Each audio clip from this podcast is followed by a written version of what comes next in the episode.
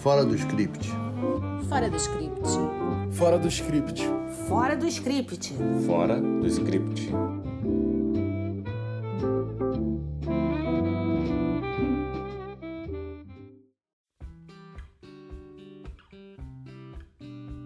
Olá, sejam bem-vindos a mais um episódio do Fora do Script Podcast. E como estamos em dezembro, mês do Natal e do encerramento do ano, resolvemos trazer para vocês algo leve, algo para aquecer o coração, mas que nem por isso é uma platitude. Estamos falando da série Dear em cartaz na Apple TV, baseada numa campanha publicitária da Apple em que os consumidores declaravam como suas vidas haviam sido impactadas pelos produtos da Apple. De uma forma parecida, essa série documental mostra como pessoas foram impactadas por celebridades e mostra isso de um jeito muito criativo, através de cartas, cartas impressas e manuscritas remetidas às pessoas inspiradoras. Ou seja, é uma série sobre pessoas inspiradoras, pessoas inspiradas e as cartas escritas pelos inspirados aos seus inspiradores. São duas temporadas recheadas de muitas pessoas conhecidas, mas muitas vezes nos surpreendemos até mais com quem a gente não conhece. Sou Denise, advogada e roteirista, apaixonada por direito e por dramaturgia. Eu sou a Letícia, roteirista, jornalista e apaixonada pela série sobre a qual nós vamos falar hoje. E eu sou a Renata, jornalista e roteirista, apaixonada pelo audiovisual argentino e europeu.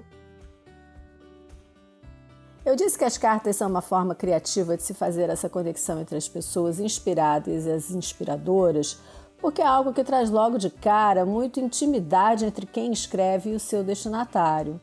Além disso, a literatura missivista tem adeptos e admiradores mundo afora. Eu mesma já andei mandando cartas para algumas mulheres que me inspiraram e, num caso, houve uma troca muito interessante entre nós.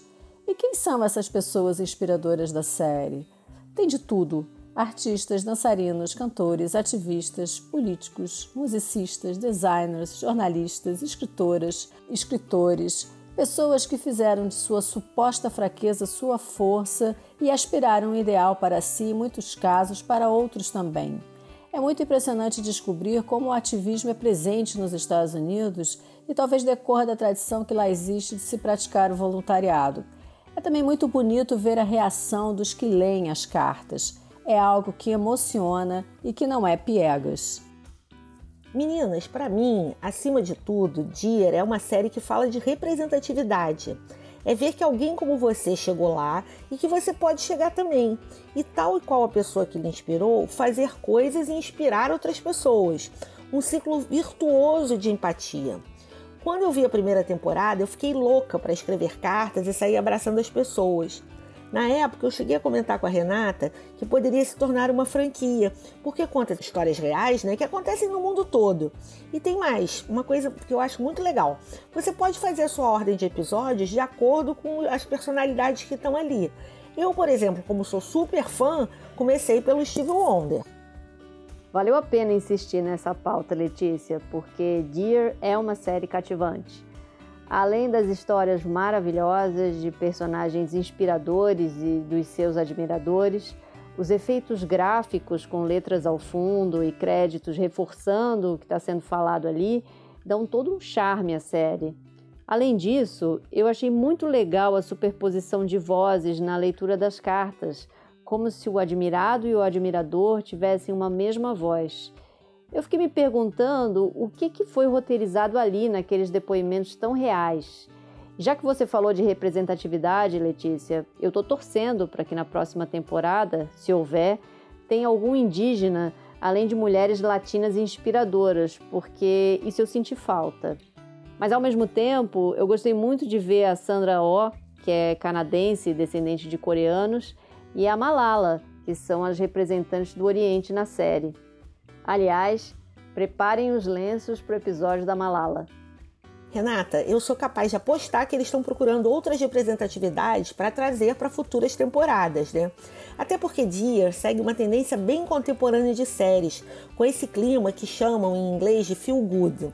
Ou seja, se eu fosse traduzir na língua do Olaf, né, o bonequinho de neve do Frozen, são essas séries que deixam a gente com o coração quentinho ao final, mesmo quando elas tratam de temas muito difíceis, como luto, perdas, bullying, preconceito.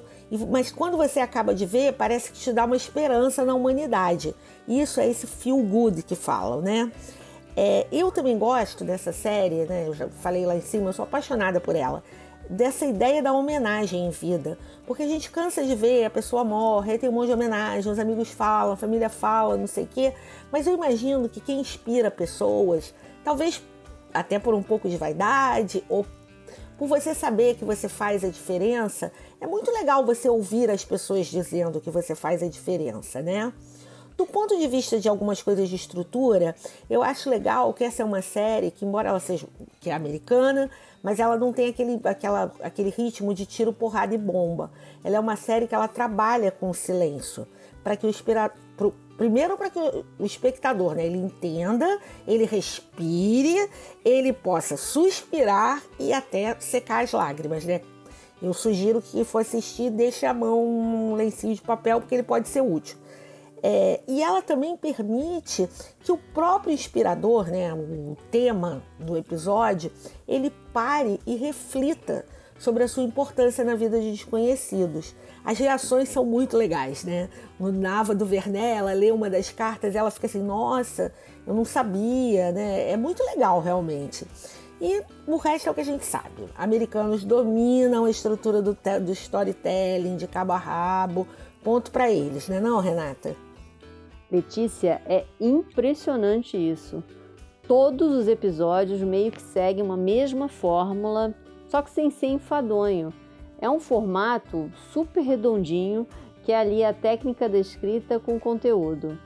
São histórias de superação que têm um arco, tanto as dos personagens homenageados como as dos que foram inspirados por eles.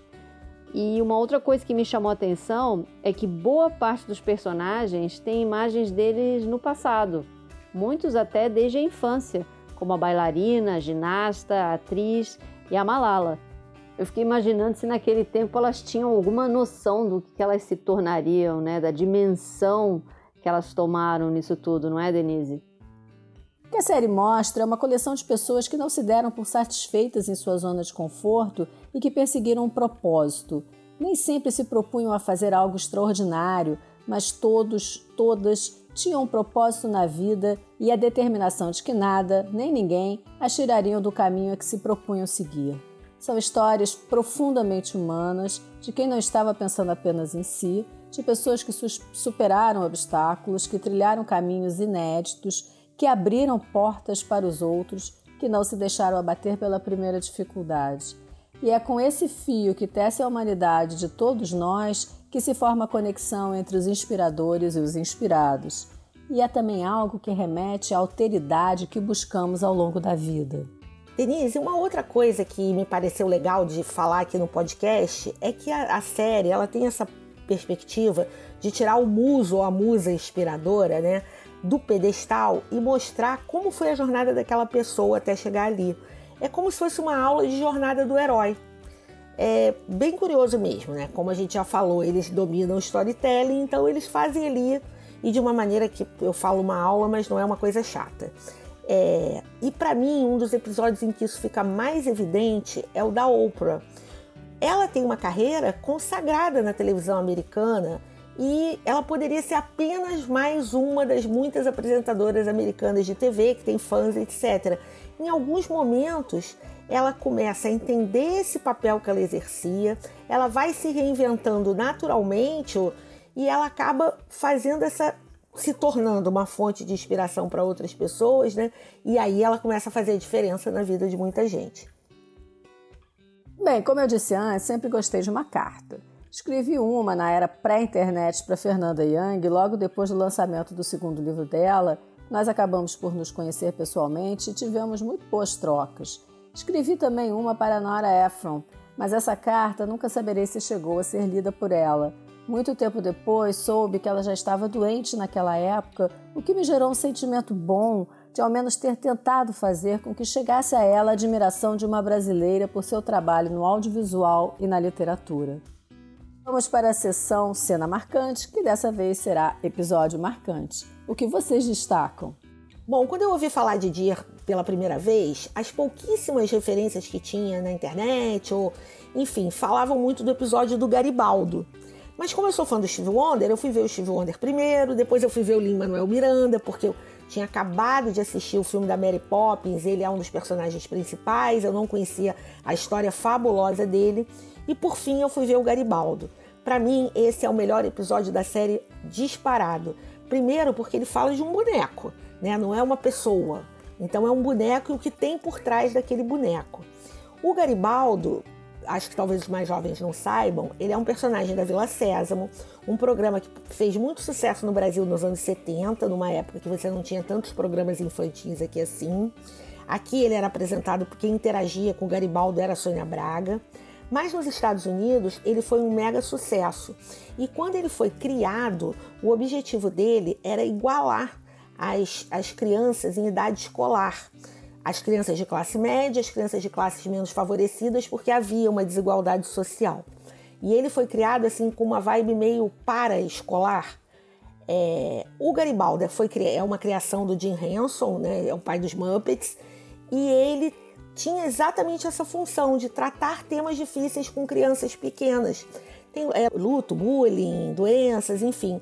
O próprio Garibaldo passa por situações difíceis, ele perde um amigo quando um ator da série mais velhinho morre, ele perde o ninho dele, tem que reconstruir o ninho.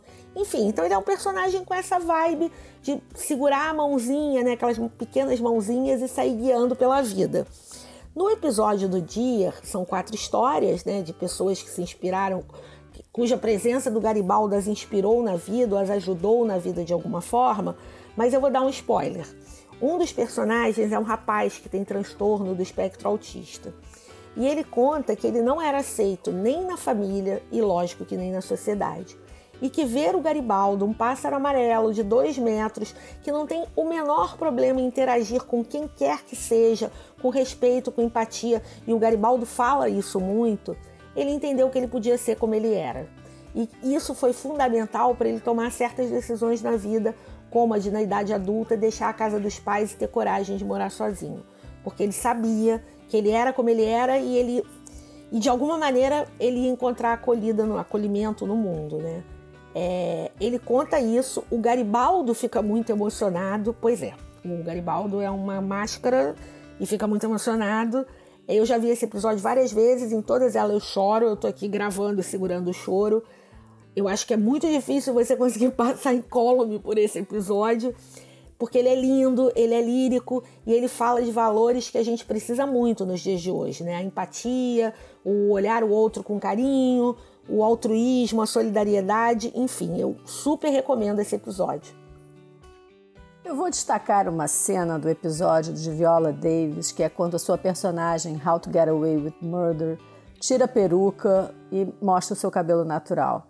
Essa cena é muito boa e gerou uma inspiração retratada na série Dear.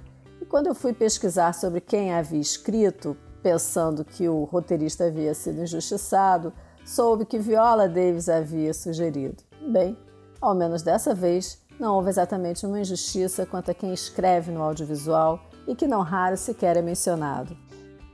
Essa cena da Viola Davis é inesquecível, Denise. Em relação ao episódio, eu fiquei na dúvida entre as duas James. A Fonda, cujo episódio é maravilhoso, e a Goodall.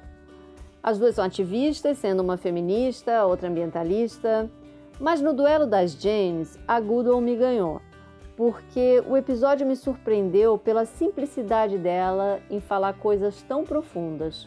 Como, por exemplo, discutir faz pouca diferença, é preciso chegar ao coração e não ao cérebro. Gente, isso é perfeito para os dias de hoje, né?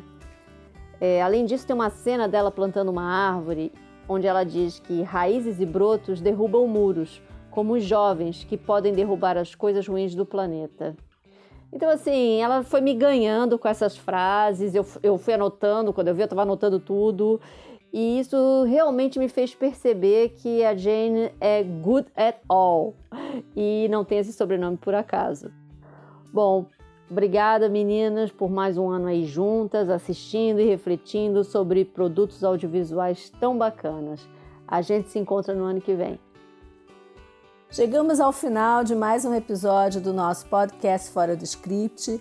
E antes de encerrar, queremos aqui fazer um pequeno registro que tivemos alguns problemas na transmissão dessa série com o áudio e com outras configurações.